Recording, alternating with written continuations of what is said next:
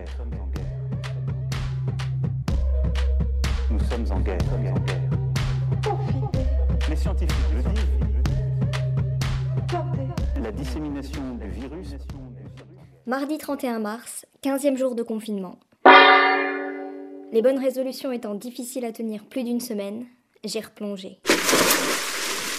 J'ai passé une bonne heure ce matin sur ma tablette à faire défiler sans fin des fils de publication Facebook et Instagram. Un coup d'index vers le haut, un coup d'index vers le haut. C'est dingue tout ce que les gens postent. Une fois qu'on est pris là-dedans, c'est comme si on était sur des rails. On se laisse emmener de proche en proche, sans pouvoir décrocher. Toujours voir ce qu'il y a après. On sait jamais.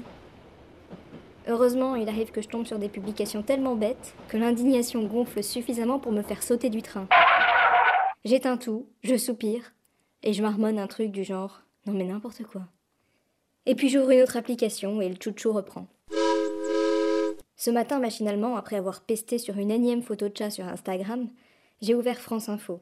Là encore, j'ai fait ce geste automatique qui fait glisser le bout de index du bas vers le haut sur l'écran. Et j'ai fait défiler le fil de l'info. Coronavirus, coronavirus, mort, confinement, coronavirus, masque, coronavirus. Quand soudain, je suis tombée sur cette brève. États-Unis. Coursé par la police, il apprend à conduire à son pitbull.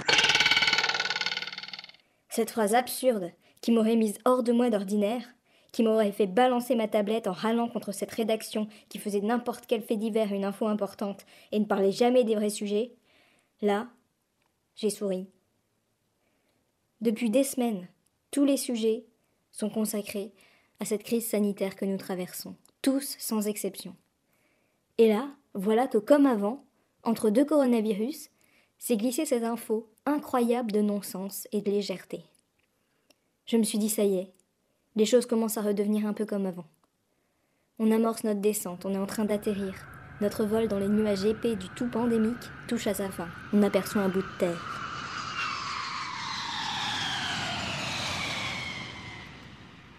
Pour une fois, ce n'était pas l'indignation qui m'a fait lâcher ma tablette. C'est avec un petit sourire en coin que j'ai éteint l'application et je me suis mise à la table du salon. J'ai ouvert mon carnet et j'ai commencé à écrire. J'ai écrit ce podcast. Et me voilà là, face à cette feuille qui se noircit à mesure que j'avance dans mon récit. Et j'ai toujours ce petit sourire en coin. Comme si je venais d'avoir la preuve, une fois de plus, que l'être humain restera toujours fidèle à lui-même, avec ou sans coronavirus.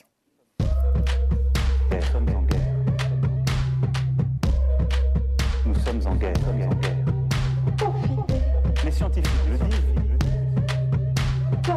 La dissémination du virus.